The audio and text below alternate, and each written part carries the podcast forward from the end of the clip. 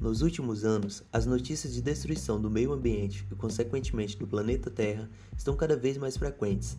Porém, ações que inicialmente possam parecer pequenas, quando realizadas com frequência por considerável número de pessoas, podem contribuir para amenizar ou retardar os malefícios causados pelo homem. A coleta seletiva é uma dessas ações e que engloba conceitos de reciclagem e reuso. Sabendo que esse tema é importante, decidimos abordá-lo em nossa série A Química e o Meio Ambiente.